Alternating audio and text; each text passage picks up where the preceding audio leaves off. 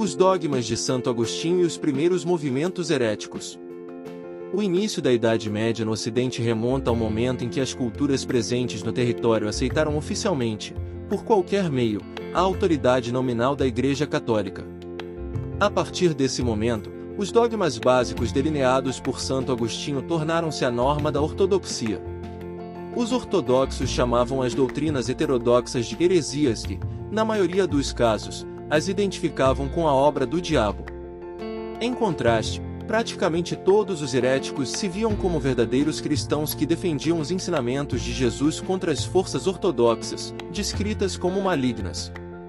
Os dogmas de Agostinho sobre a Trindade, pecado original, livre-arbítrio e graça tornaram-se o teste decisivo para outras doutrinas. As sementes de muitos movimentos heréticos logo foram plantadas. O mais famoso foi o arianismo. Ario havia sido sacerdote em Alexandria no Egito e havia professado que Jesus Cristo não era o próprio Deus, mas um homem que se tornou um semideus.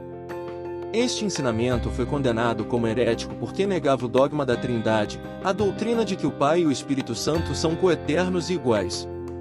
Esta controvérsia cristológica surge substancialmente de duas palavras gregas usadas para descrever Cristo, teotetos, tendo a substância divina, e teomorfos, ser semelhante a Deus. Na prática, com seus ensinamentos, Arius tentava preservar a pureza e a simplicidade do monoteísmo.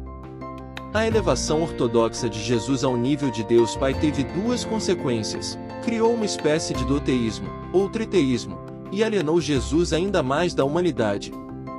Como resultado, tornou-se cada vez mais difícil para o crente cristão ver Jesus como modelo a seguir para sua própria salvação e, ao mesmo tempo, aumentou o poder e a presença da igreja institucionalizada na vida espiritual dos indivíduos.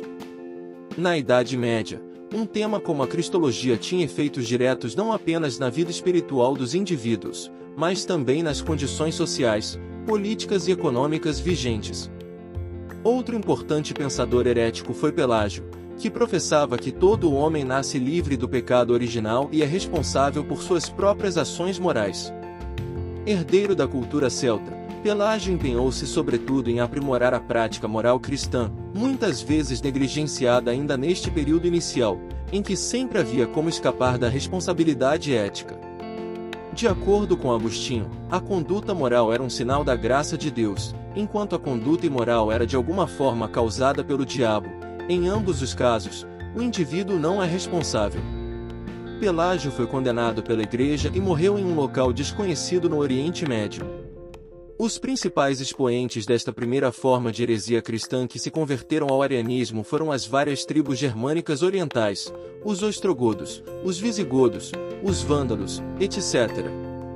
Seu cristianismo gótico também havia assimilado elementos da religião nativa germânica, no entanto, foi destruído após uma série de guerras travadas contra as tribos pelo Papa e outros reis entre os séculos VI e VIII. Baseado em Lords of the Left Hand, de Stephen Flowers.